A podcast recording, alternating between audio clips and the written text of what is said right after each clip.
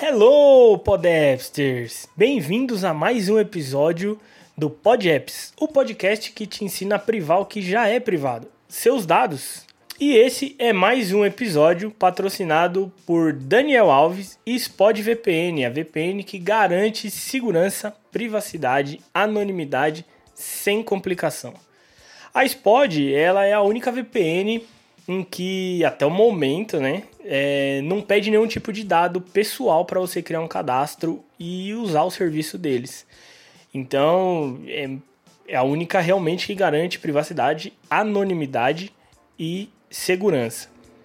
Eles têm servidores no Brasil, Estados Unidos, Europa e Ásia. Então, eles entregam proteção contra rastreadores, phishing, alta velocidade por ter servidor no Brasil, baixa latência por ter servidor no Brasil e compatibilidade com IPv6. No aplicativo da Spod, você também visualiza quanto tempo você já ganhou de vida com os carregamentos mais rápidos, os carregamentos otimizados, já que os anúncios e rastreadores estão sendo bloqueados e isso consome bateria e pacote de dados. Então você consegue ver também no aplicativo quanto que você já economizou com isso.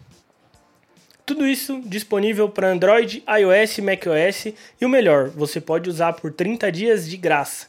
Então você já sabe, o link está na descrição, mas pode acessar direto aí, se estiver ouvindo e quiser já acessar, podapps.net barra spod. Esse episódio também tem uma parceria nova, que é com a Structure Path, também foi parceiro no episódio anterior, que é uma desenvolvedora alemã do aplicativo Diagrams. E esse aplicativo é para quem trabalha com diagramas e está no macOS. É um aplicativo essencial para isso. Garante sua privacidade também e não possui um preço muito agradável para nós brasileiros. Porém, a Structure Path me garantiu que quando a Apple liberar a cobrança externa, eles vão fazer um preço especial para brasileiros e esse preço vai cair bastante para nós. Então fica ligado, salva aí no favoritos. De qualquer modo, se você quiser conhecer mais sobre o Diagrams, você pode acessar em podapps.net barra diagrams. O link, claro, também está na descrição. E antes de começar de fato o episódio, eu preciso dizer que essa gravação também está sendo transmitida ao vivo no YouTube e na Twitch se inscreve aí no canal se você está ouvindo, os links estão na descrição, só para você receber notificação quando a gente estiver ao vivo na próxima vez. Então chega de avisos e vamos começar. Nesse segundo episódio, no retorno do PodApps, nada mais justo do que estar com a presença da pessoa que tem se dedicado ao projeto e tem feito o PodApps virar realidade, né? Para quem não leu o post sobre como eu deletei 200 cadastros na, na web, tá lá no, no blog, acessa podapps.net, vai em blog, você vai ver uma, um post lá, excluir mais de 200 cadastros, seria o sucesso da LGPD. E lá eu conto a saga e você entende por que, que o PodApps precisou ser reescrito, por que, que a gente começou do zero, por que, que demorou tanto para a gente voltar e tal. Incrivelmente, o mundo é pequeno demais, né? Eu estudei com, com ele no ensino médio e de lá pra cá a gente nunca mais se falou. Quando ele me chamou no privado falando do podcast, eu vi o nome e pensei, não pode ser, né? Eu sei que o mundo é pequeno demais e eu acho pouco provável que provável que na minha vida exista dois Vinícius Kiss, mas eu estudei com um, é você. E aí ele disse que sim, e estamos trabalhando juntos num projeto em que se iniciou do zero, da base. Embora o PodApps não esteja nascendo agora, o site está sendo todo reescrito.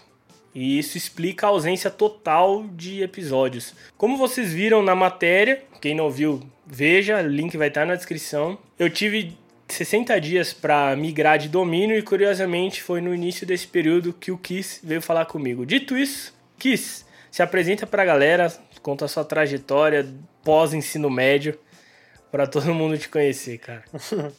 Opa, muito obrigado pelo espaço. É, acho que não precisa ir tão longe, né? Desde o ensino médio. É, eu sou um programador já, já sou um programador tem por mais de 10 anos. Foi pô, todo, todo o foco assim da, da minha carreira profissional foi ser programador. Já, já trabalhei em agência, já trabalhei em empresa grande, já desenvolvi pô, site, aplicativo, trabalhei com e-mail marketing, já fiz bastante coisa é, voltado tanto na questão de interface para web como aplicação para web, né?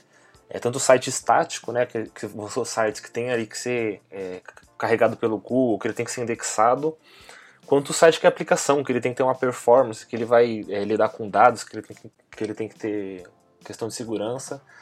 Já participei de muito hackathon, muito para mim no caso foram dois, e aqui para mim mais de um já é muito, porque hackathon é uma coisa muito cansativa. É, foram dois hackathons da Google que eu participei, foi bem bacana. Era sobre, na época, a MP, que é a Accelerated Mobile Pages, que eram sobre é, você fazer um site que ele tem mais performance na web, né? Então, pô, foi uma experiência bem bacana. Então, assim, tem bastante bagagem, né? Eu trabalhei bastante na, na minha vida com, com temas de WordPress. E aí, quando é, eu, pô, a gente manteve assim a, o, o básico do contato de rede social, né? Que é aquela amizade que assim, a gente não conversa, mas está ali adicionado pô, no, no Facebook, no LinkedIn. E aí eu passei a acompanhar, né? Acho que foi na época que você começou com, com o Podeps. E na, na nossa indústria, né, como programador, e imagino que designers também entendem muito isso, tem muito essa discussão sobre privacidade, né? Porque querendo ou não, a gente está numa ponta de frente que a gente lida com isso, com essa questão, a gente é, é, quem acaba desenvolvendo as ferramentas que captam dados, que fazem uso disso. E muitas vezes, pô, você pode até ter a sua opinião moral ali, mas às vezes você está dentro do emprego você tem que tomar as decisões ali que tem na, na demanda que você está atuando, né? Então, é, eu cheguei já até um, um documentário sobre essa questão de privacidade, que era um manifesto lá do pessoal que trabalhava no Vale do Silício, comentando tipo assim, pô, a gente tem noção do que a gente está fazendo, mas a gente precisa fazer porque, né, é, somos ali um é, meios para um fim, né? Então, quando veio uma iniciativa ali, pô, um blog voltado com privacidade, eu comecei a consumir com, conteúdo, né? Não era só tipo assim, pô, vou, vou ver um gap da internet que está faltando que eu quero é, sei lá, ter meu espaço. Era, além disso, você tinha propriedade, né? Você trabalha com essa questão de segurança. E eu comecei a achar muito interessante, né? E somado a isso, com a minha experiência de ter muitas vezes trabalhado com temas de WordPress, eu ali, né, abri o, o, o inspect do seu blog, fui ver o que você estava usando para entender também. Até porque, pô, é, eu, eu, nesses últimos anos tive muito que me adequar com LGPD, essas coisas, então eu, eu, sabia um pouco né, dos percalços que era, e aí eu queria ver na prática, né? Eu pensei, pô, se o cara ele tem um, blog voltado para isso, eu imagino que ele está usando as melhores práticas e tal. Aí eu fui ver, você usava um tema é, simples lá, que você personalizava né, na sua forma, usava alguns plugins, e aí eu pensei, pô, tem muito espaço de melhor aqui. Aí foi quando eu te contatei, pensei assim, pô vamos melhorar, né? Tipo assim, se somar o seu conhecimento aí que você tem com privacidade com pô, o meu conhecimento, né? Com, com, toda humildade, obviamente, mas somar com o meu conhecimento que eu tenho aqui com programação, a gente minimamente consegue desenvolver aqui um, um tema para o seu blog é, com os principais pontos é, de privacidade atendido, né? Tanto a questão de você ser transparente com o seu usuário, né? Com o dado que você vai captar, quanto você minimizar, né? De você não usar tantas ferramentas de terceiro e você ter controle do que você vai estar tá captando. Então foi assim, obviamente que é, conforme a gente foi conversando, né? Eu me envolvi um pouco mais no projeto, a gente pô, teve várias ideias do que a gente pode trazer mas também foi um, um, sentimento meio egoísta do tipo assim, pô, vou ter ali a, toda a sagacidade do cara que ele já manja, manja de privacidade, porque quando eu tiver esse projeto pronto, eu vou ter a, também adquirido conhecimento né, de, com isso, né? Hoje mesmo eu me sinto um profissional muito mais preparado no quesito de privacidade, né? Manjo mais, né, do que eu manjava antes quando a gente começou o projeto. Então, assim, foi para mim foi uma via de mão dupla, né? Até porque, acho que como você citou e o pessoal pode acompanhar, não é tipo assim, pô, não tem um, uma, um, uma dedicação, né? Eu não consigo ter uma dedicação integral, então a gente dedica no tempo que a gente pode e aí o site vai evoluindo, né? Então, assim, acho que foi mais nesse sentido, de tanto de ajudar, né, querendo não, ajudar a, a, essa causa da privacidade, eu acho realmente muito importante a gente ter o controle, né, e a gente decidir se você realmente fala assim, pô, eu quero que uma empresa possa ter um dado XY, dizer, você decidir isso, quanto também eu adquiri esse conhecimento para melhorar meu conhecimento profissional mesmo. Claro, com certeza. E eu lembro que quando você chegou falando, ah, cara, é, é, me põe à disposição, é, se no que eu puder ajudar e tal, falei, posso, preciso migrar meu site inteiro.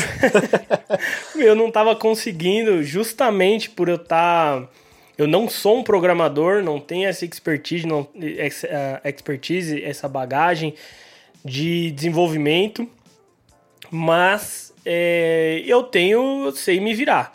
E aí eu me virava da maneira, das ferramentas que eu tinha ali. Então pegava, sei lá, o, o tema que a gente tinha lá, que era arrasta e solta, eu ia modificando, conheço um pouco de CSS, e aí eu ia personalizando o CSS e tal, e aí eu, pô, preciso, sei lá, fazer uma uma, uma bolinha aqui que se mexe. Ah, mas tem um plugin que faz. Cara, ao invés de eu gastar tempo para fazer a bolinha, deixa eu pegar o plugin aqui. E, é, lógico, eu olhava, analisava o plugin, se tinha compartilhamento de dados e tal. A maioria não tinha, porém, alguns tinham e eu não tinha como fugir disso. E, claro, isso estava na política de privacidade, é, no aviso de privacidade. Ainda está o novo site possui novo meios de rastreamento, comentei no episódio anterior. E obviamente isso é transparente. Porém, a transferência de dados, que era o que acontecia antes, não ocorre mais como acontecia no ponto .tech, porque a, toda essa coleta de dados, esse armazenamento e tal, fica direto no ponto .net. É, eu até deixei salvo aqui que eu não tinha muitos plugins né, no ponto .tech, mas a gente conseguiu remover os poucos que já tinham no outro, incorporando as funcionalidades nativamente na estrutura do site e aí, por que que os plugins, eles podem ser maléficos por um site? Aí você puder falar em riscos, as lentidões que eles causam, a questão de privacidade, a transferência de dados, tudo que envolve um plugin. Tá, é, você, por favor, me pode aí se eu começar a ficar muito técnico, né, pra gente deixar o papo um pouco acessível. Mas assim, é, e também não vou poder demonizar, eu acho que assim, é, de novo, como você pensando ali, pô, você desenvolver o Podep de uma forma independente, você tem que todo gerar o conteúdo, a pauta, a pesquisa, né? Além de um monte de coisa, pô, a produção do podcast tem muito esforço envolvido. Então você também fazer uso de ferramentas ali que vão minimizar o seu trabalho, elas vão ser, sabe, é uma ponte para você pô, justamente você não sabe precisar contratar um desenvolvedor ou precisar se dedicar e aprender programação para fazer do zero, é totalmente válido, né? Como a gente falou, Vou citar um exemplo aqui, não ponho a minha no fogo por nenhuma marca, mas um dos plugins bem usados do WordPress é a questão do Yoast, que é um plugin de SEO. E é um plugin que é uma boa referência, né? Quando a gente foi fazer a migração, eu comentei, não, vamos deixar o Yoast aí, porque eu particularmente não sou um profissional expert em SEO. Eu, eu sei configurar as tags lá. E se a gente não vai ter uma ponte de alguém que vai olhar para isso, não tem alguém com tão dedicado, é bom a gente ter uma ferramenta, né? O, o plugin, a tecnologia foi feita para isso, né? Então ele vai é, tirar esse peso, né? Da essa responsabilidade você pode focar em outras coisas né, nessa questão. Então acho que sempre deixar bem claro, né? Não é uma questão de demonização dessas ferramentas, é mais uma questão de de moderação do uso, né? Porque como você falou, tudo que você vai injetar no seu site ele vai poder acarretar em problema de performance, ele vai né, tá injetando código, ele pode estar tá fazendo coisas que você não, não vai saber o que, que, está acontecendo, ainda mais se você não tem ali a bagagem de saber o que, que você tem que é, ler, né, e quando ler, entender o que está acontecendo. Você injetar o plugin na sua página, ali pensando é, em questão do WordPress, ele vai usar todos os hooks lá que ele tem no PHP, e aí ele vai, ele pode em algum momento daquela página pegar um cookie, passar a usar qualquer essas ferramentas que você não vai ter controle. Né? E quanto mais, de novo, quanto mais plugins você colocar, mais código você vai estar injetando e mais a sua página é, é, mais a sua página pode ficar pesada, pode é, acarretar código que você não vai estar usando, até porque um plugin ele vai ser feito para múltiplas funcionalidades, né? O pessoal como quer que o plugin pô, tenha, seja ali um canivete suíço, atenda, tenha vários downloads, ele às vezes vai estar tá tendo funções que vai estar tá injetando no seu código que você acaba nem utilizando. Então, esse é um dos pontos que você tem que sempre moderar. Então, ver quais são as ferramentas necessárias, né? Tipo, todo mundo quer fazer um site bonitinho, mas às vezes ver se o que é mais bonito vai pecar em performance, então às vezes opte pela performance, né? É, é muito mais importante você ter um site que a pessoa vai conseguir abrir, ler né, de uma forma rápida, né? Você pode sempre mirar no ponto mais rápido possível, mas às vezes você pode até falar assim, pô, vou deixar, sei lá, meio segundo a mais carregar, porque realmente eu quero, sabe, eu tenho um propósito de carregar um, um, algo visual no meu site. Isso também é válido, mas sempre moderando, focando no, no produto que você quer, é, no produto digital que você quer atingir.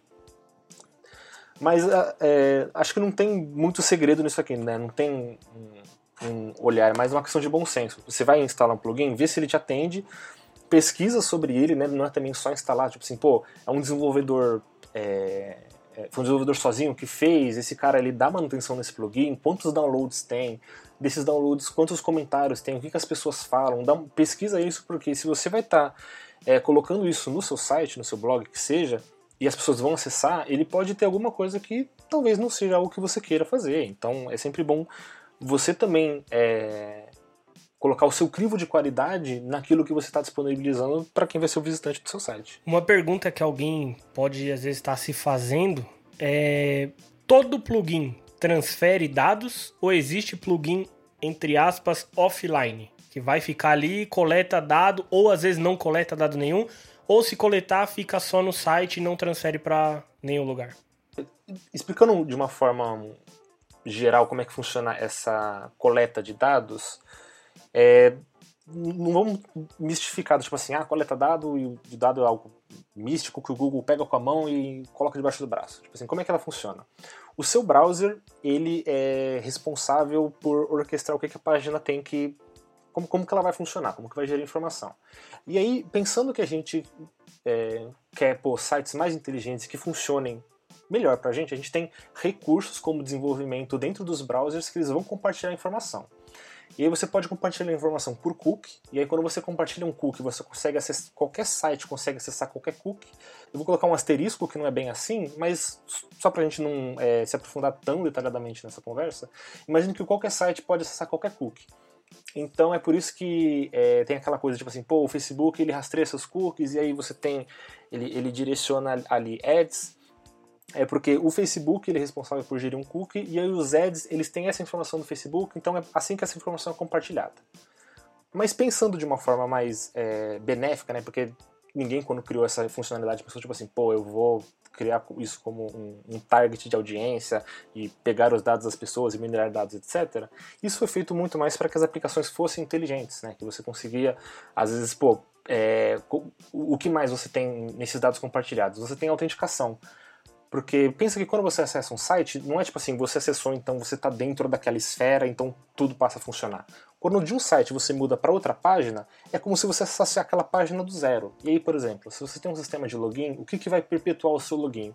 É um dado de autenticação que vai estar tá dentro do seu browser, seja por um cookie ou por algum outro lugar que o desenvolvedor decidiu armazenar. Então, assim, cookies, eles não são tipo assim, pô, demônio, você não tem que, sabe, eu não quero que ninguém tenha. É, a gente infelizmente tem que compartilhar, porque eles, além né, de servir para a questão de publicidade também e traqueamento do seu comportamento, ele serve para que a aplicação funcione, não é só algo maléfico. E você tem também algumas outras formas de guardar dados, né? Você tem a local storage, que, como o nome próprio já diz, é um, é um espaço virtual que o seu browser grava de forma local. Né? Então, quando você entra no Podeps, ele tem uma local storage própria, quer dizer que ele vai guardar aquilo só dentro do domínio do Podeps. Então, pô, a, no site, por exemplo, agora, a gente tem um sistema lá de. Como é que chama? É Light Mode e Dark Mode, né? que tem um tema claro e um tema escuro. É, no acesso inicial, ele faz uma verificação do sistema, né? então, através do JavaScript, eu consigo perguntar para o sistema, né? não preciso assim, hackear sua máquina. Ou... É como se o browser por estar no computador, ele tem acesso a essa informação, então eu pergunto, cara, você está acessando um dark mode? Se ele me responde que sim, então por padrão eu já vou definir que o site vai carregar com dark mode. Se ele não responde nada, eu vou presumir que você não tem nenhuma configuração, e aí eu vou te entregar o modo claro. E aí você pode fazer o quê? Você pode trocar. A partir do momento que você trocar essa, essa configuração, ele vai armazenando no local storage o seu tema de preferência. Porque aí a próxima vez que você acessar o site, eu não preciso mais perguntar para o seu sistema. Eu pergunto para a última vez que você acessou. A última vez que você acessou, era tema escuro ou tema claro? Ah, era tema claro, então eu vou te entregar o tema claro. Então a gente usa essa informação, que fica num, num aspecto é, apenas local, ali para numa questão de interface mesmo para ser usado.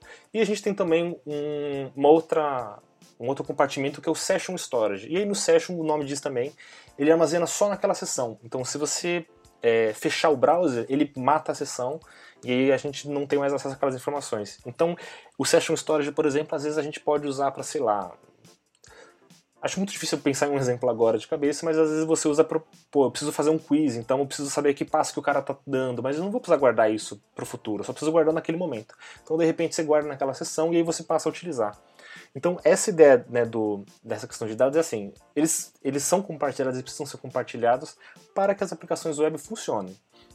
Aí o grande, o, grande X da questão é que né, o, o marketing evoluiu, ele viu que a gente poderia, é, através dali de um Google Analytics, traquear um page view. Além do page view, eu posso descobrir também é, qual página específica o usuário está usando. Eu posso também fazer um script e descobrir em qual porcentagem da rolagem que ele está. Aí eu posso taguear um clique e através disso eu estabeleço uma rota de navegação do usuário.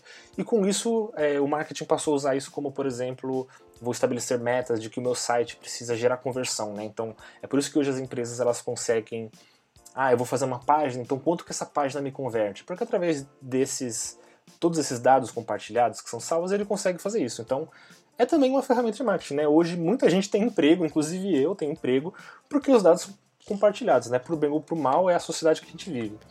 Não, maravilha, cara. Eu até comentei que no episódio anterior que tá, o PodApps também faz um rastreamento, né? E esse rastreamento ele é feito através do Matomo. E o Matomo, ele, além de ser já é, adequado, né, aderente à GDPR, ele também, consequentemente, está aderente à LGPD. E muitas das configurações ele oferece para poder anonimizar o dado que é coletado ou você ter acesso inteiro, por exemplo, um IP de alguém. E lá, as configurações que eu coloquei, cara, são as mais privadas possíveis. O IP eu não tenho como fugir de pegar o IP inteiro? Tenho. Vou dar um exemplo que é um IP padrão de roteador, um 92.68.0.1. Lá eu tenho a opção de pegar só o primeiro octeto. Então fica 192.xxx.xxx.xxx. Tudo, tudo dentro do Matomo tá como anonimizado. Armazenamento de dado tá semanal. Então, é, ele, ele, tem um armazenamento desse, de, de, toda essa coleta de dados, essa massa de dados, ele grava semanalmente. E aí tem uma opção dele que dá para armazenar mensalmente e anualmente também, né? Que ele armazena só quantidade de visitas, página e tinha mais uma opção que agora eu não lembro. Então, tipo, é bem cru mesmo, que é para você ter uma informação totalmente é, genérica de você saber, sei lá, o dia que, que foi, dia, hora e tal, que foi acessado, para você ter aquela massa de dados de você olhar mensalmente, ou semestralmente, ou anualmente, e ver é, minha, meu público acessa mais de quarta-feira às 15 horas, ou todo sábado, 9 horas da manhã, meu fluxo está maior, porque todo ano, todo mês, os sábados foram que tiveram mais e tal. Só que aí você não tem acesso a mais nada, você só consegue ver a página, a quantidade de views e, e esse horário e dia da semana que teve mais acesso. E lógico que eu deixei dessa forma, daria para ter mais informações. Mas é o que eu julgo que não é necessário, não, não vai me agregar nada e Quanto mais dados você tem, mais você precisa se justificar perante a LGPD, a GDPR, que entra muito em alguns princípios das leis e o principal deles é a finalidade. Então, sei lá, por que, que eu tenho, por que, que eu preciso saber o seu sistema operacional? Eu posso justificar que eu preciso saber se é um Android, se é um iOS, se é um macOS, se é um Windows, se é um Linux porque cada um age de uma forma, cada um tem um navegador nativo de uma forma e cada navegador responde de uma forma. Então preciso adequar meu site para isso. Ah, beleza. Tá justificado. Ah, por que, que você precisa saber se o cara tá num computador ou num celular? Bom, preciso para adequar a tela saber se a massa de público que eu tenho acessa mais no mobile ou acessa mais no PC. Ah, mais no mobile. Então preciso dar foco na, no desenvolvimento no mobile e depois eu ajusto no PC. É uma, às vezes é uma escolha no desenvolvimento, mas tá justificado, beleza? Obrigado. Ah, o que, que você precisa saber? Quantas janelas o cara tá tem aberta quando tá ouvindo seu podcast ou acessando seu site? É, não tem justificativa para isso. Ah, então você já não tá compliance eu posso sofrer alguma sanção aí pela LGPD por desvio de finalidade. Quais são os próximos passos que a gente tem pro PodApps? Vamos passar para o pessoal que o PodApps está em construção. Isso foi falado algumas vezes no episódio anterior. E eu reitero que ele ainda está e vai permanecer em construção, sempre visando melhorias e novos desenvolvimentos. Como eu disse, eu tenho a ideia de fazer do PodApps um hub. Então, para quem quiser ferramentas que garantem a privacidade, como gerador de senha que já tem lá, é... enfim, ferramentas, glossário de senhas que a gente está desenvolvendo. O que, que a gente tem de projeto aí para incrementar no PodApps? Boa. É... Bom, primeiro terminar, né? Eu acho que assim, tem algumas coisas que, conforme a gente foi fazendo, a gente acabou, ainda mais ali com a urgência que a gente estava tendo, a gente acabou focando em trazer ali as principais funcionalidades, né? O famoso MVP, MVP né? O mínimo que a gente conseguia entregar, que era o blog funcionando para a gente conseguir organizar as coisas. Então, o, a experiência do mobile ainda não está o ideal, então a gente tem que mexer um pouco. Mas a gente ainda está é, já está desenvolvendo, por exemplo, a gente uma coisa que você trouxe que a gente vai fazer é ter um, uma ferramenta de glossário ali para que a gente não precise é, que, que um, um, assistente melhor né, quando você estiver lendo, se tiver algum termo que é talvez um termo em inglês que você não está familiarizado, ou um termo de área mesmo, tem um, já um, uma tooltip ali para te ajudar e também tem um glossário completo disponível para você pesquisar e a gente também e alimentando isso, né? Conforme você falou, né? O, o que a gente visa para o projeto seria ele ser um, uma boa fonte de. Eu não gosto de falar única, né? Acho que a ideia de querer ser pô, a, a única, melhor, acho que é muito é ambicioso, né? Mas acho que a ideia da internet é sempre a gente gerar isso como comunidade. Pô, como desenvolvedor, a gente tem uma comunidade que ampara muita gente lá, o Stack Overflow que né, se você tem uma dúvida de, desenvolvimento, né, imagina que você, para estudar seu CSS, você se depara muito com ele, que você tem alguma dúvida, alguém respondeu, alguém te ensinou, então esse senso de comunidade é muito bom, então acho que a ideia seria a gente ter ali, o, dentro do Podeps,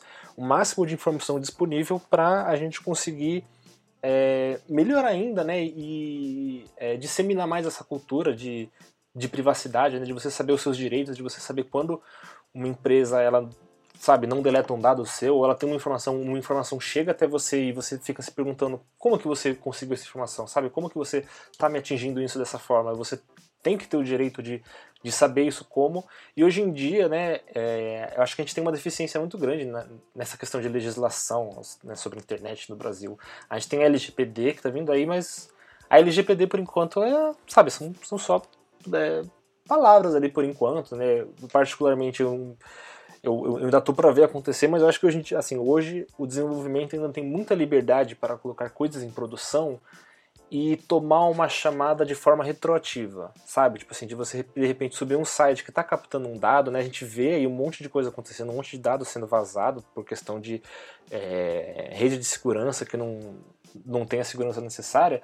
E, cara, se você for para pensar os mais detratores disso, que são as grandes empresas, vai tomar o quê? Uma multa? Pô, uma multa pros caras eles pagam, sabe? Você vai multar o Facebook, beleza, multa lá. Os caras vão pagando, né? Então, assim, a gente, a gente, Quanto mais a gente conseguir disseminar essa cultura e a gente ter ferramentas para isso, mais a gente vai munir as pessoas de conseguirem, sabe, não aceitar, de, de repente a pessoa realmente se irritar tanto com a coleta de dados do Facebook que ela apaga a conta, ou bloqueia a conta, ou só usa menos, sabe? Ou só passa de de repente pensar assim, pô, eu não preciso colocar todos os meus dados lá. Óbvio, né, que assim, não quero tirar a liberdade de ninguém. Eu acho que é as redes sociais também são uma boa ferramenta para você se expressar de forma social. Eu acho que a pandemia que isolou a gente mostrou muitas vezes o poder positivo, né, de você se reaproximar, de você às vezes ficar trancado em casa durante um ano, mas ali ter contato com pessoas. Então, assim, existe um valor positivo nisso, mas também a gente vê aí no dia a dia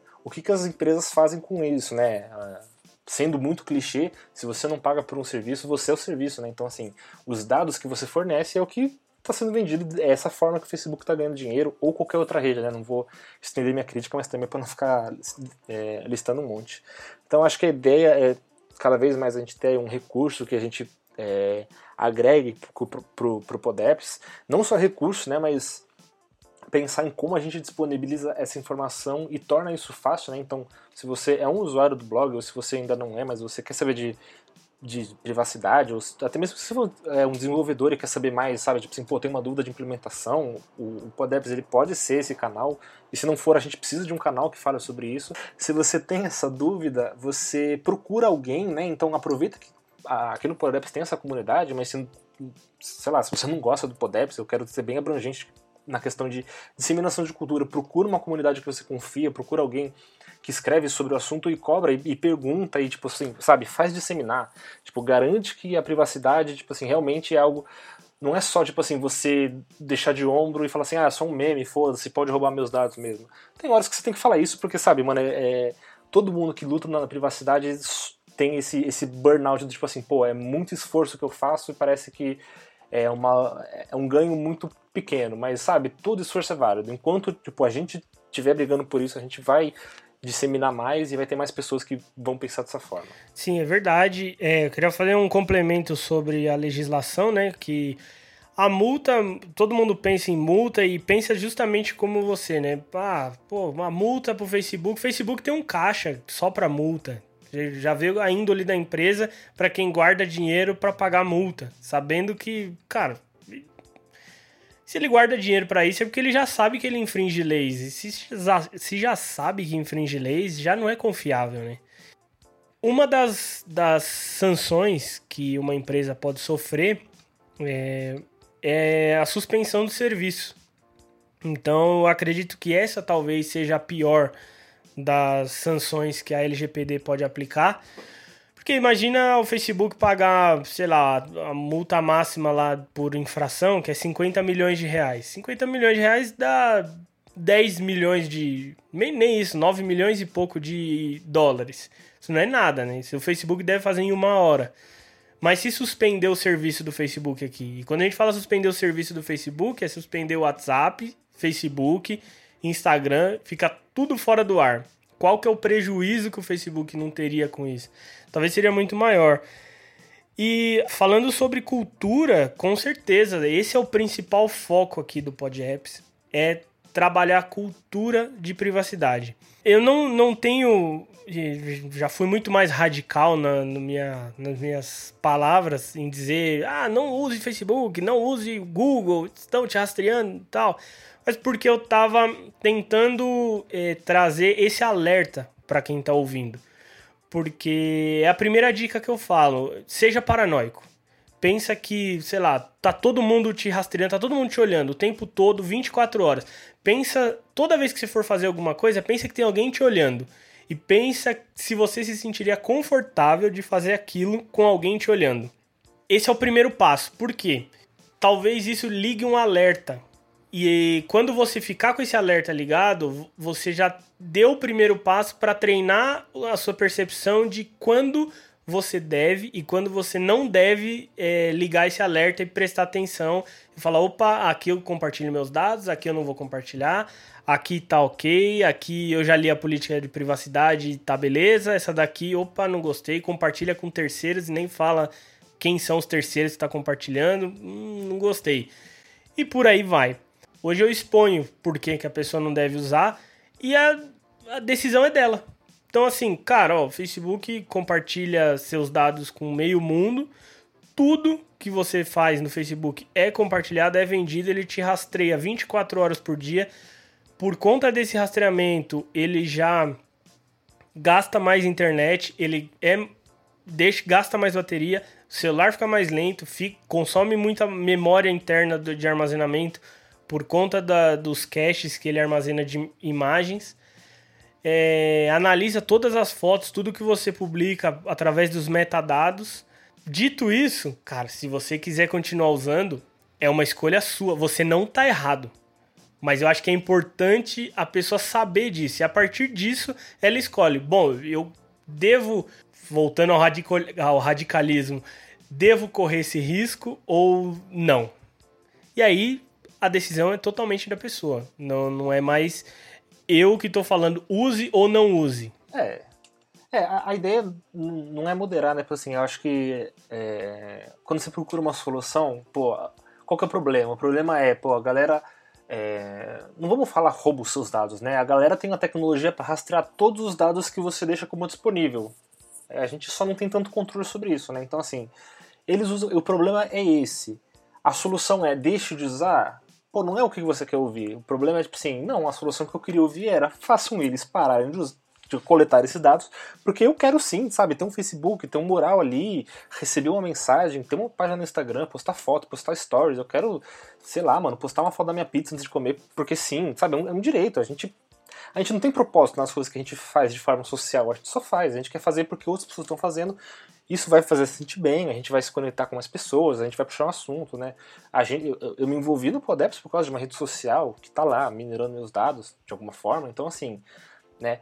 É, infelizmente, o, o, o, problema é um, a solução, ela, sabe, não pode ser você se privar, porque não, não é a, a solução que o usuário está tendo não é essa, né? Então, é por isso que é muito fácil a pessoa é, ficar com a mentalidade, tipo assim, pô, você quer que eu pare de usar porque tá roubando meus dados, mas a gente não pode fazer nada? Quer saber?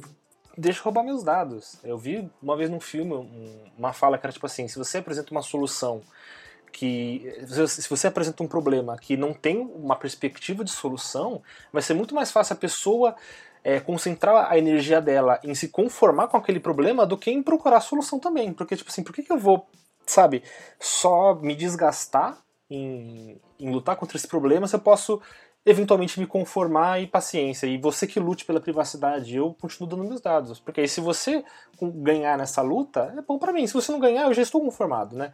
E não que a pessoa pense isso de uma forma ativa, sabe? Tipo assim, não é um erro, mas é a mente humana, sabe? Tipo, realmente. É, eu, eu, participo de alguns grupos de é, a, a, expressão digital garden, né, que são os jardins digitais que são é, a ideia de você fazer um blog que não tem analytics, que não é um blog em WordPress nem nada, que é justamente você ter controle, não ter cookies. E o que muita gente fala lá, e muita gente que eu leio também na, no Podeps fala, é tipo assim, pô, tem horas que é cansativo, né? Eu tenho que ver com. Porra, por que, que não são as empresas focadas em expor os dados? Por que, que é tudo tão escondido? Por que, que é tudo tão coisa? E o pessoal fala assim, ah, eu canso, então às vezes eu relaxo, então, ou então eu escolho, né? Eu vou ser mais pô, eu já não vou ter um Facebook, não sei o que, e aí algumas outras redes eu, sabe, né?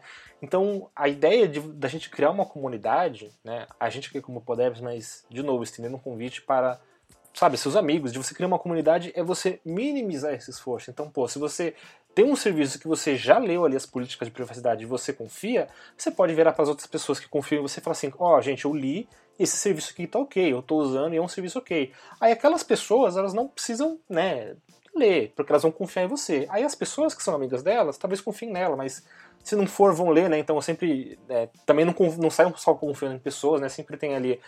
Busca informação, né? Além de recomendação, busca informação. Mas a ideia é, da gente, como usuário, ter essa cultura, estar ligado nisso de forma ativa, é a gente conseguir minimizar esse esforço, que é um esforço muito grande, né? Que toda pessoa que vai atrás dos seus dados, essa saga que você fez ali para pagar cadastro realmente é muito cansativa. É bom a gente, tipo, sabe, ter um caminho das pedras. Eu não saberia por onde começar. Se hoje eu procuraria. E eu acho que a gente tinha que ter mais, mais e mais conteúdos disso. Pô, a gente no mundo ideal, para todo serviço que consumisse seus dados, a gente teria alguém falando sobre esse serviço. A gente teria um, uma outra fonte, um, um, olhar que não tem o interesse do comércio, né? Hoje, por que, que, por exemplo, a gente precisa coletar, igual você falou, alguns dados do Podeps, porque a gente precisa saber quem está usando, a gente precisa ter esse insumo, né, para talvez gerar mais, é, despertar mais patrocínio, né? O pessoal, a gente vai poder falar assim, olha, eu tenho uma base, né, de leitores, né? Obviamente uma base anônima, a gente não quer coletar os seus dados para usar, tipo assim, pô, eu quero saber a idade de todos. Não, talvez a gente pode é, pegar um, uma massa de dados, eu quero saber o, o, sabe, se você tem entre X anos, né? Aí, nesse caso, é, esse, esse, dado que eu tô falando, a gente não consegue coletar se você não fornecer, tá? Falei idade, mas acho que pode é, confundir um pouquinho. Mas a gente só consegue, a gente só vai coletar dados que façam sentido numa questão, sabe, de, de produto, da gente evoluir o poder. A gente não vai querer coletar um dado simplesmente porque sim, ou porque a gente, né, eu acho que é tudo nessa questão de evolução de produto, da gente gerar insumo e poder fazer o, o, o Podeps crescer.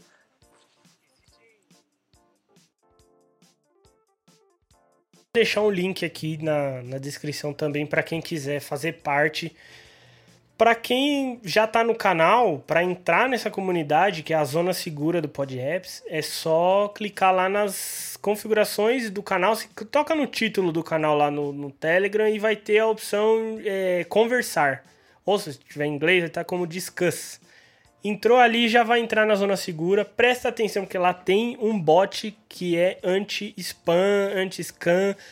E então na hora que entrar, ele vai pedir só para você validar um captcha ali que ele põe na hora.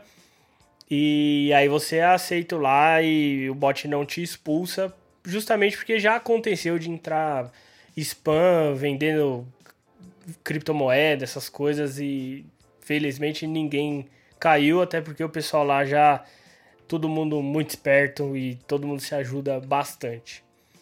Antes de encerrar, eu quero agradecer imensamente o seu tempo, Vini, e a disponibilidade para essa conversa aqui no Pod Apps e também perguntar nossos ouvintes é, como que eles te encontram nas redes ou se você tá 100% privado e não é proibido e não é errado falar, não, não quero compartilhar minhas redes, eu sou prefiro resguardar minha privacidade aqui, que é o propósito do podcast. Opa, é...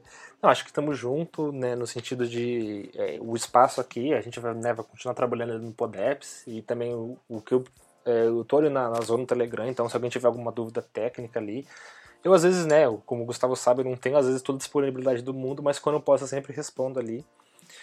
E não, eu não estou né, 100% anônimo em todas as redes. Meu Instagram, particularmente, ele é pessoal, então eu não vou compartilhar aqui, mas quem quiser pode me é, procurar lá no Twitter, é twitter.com.br particularmente, eu não, não tenho postado mais tanto, vez ou outro posto um meme ou outro lá, mas às vezes eu respondo quem fala comigo.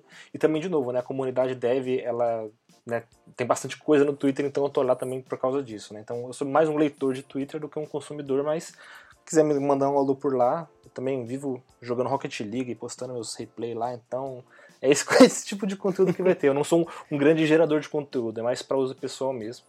E eu tenho um site, eu tenho um, um site que ele é só uma landing page de contato, né? É kiss.dev.br.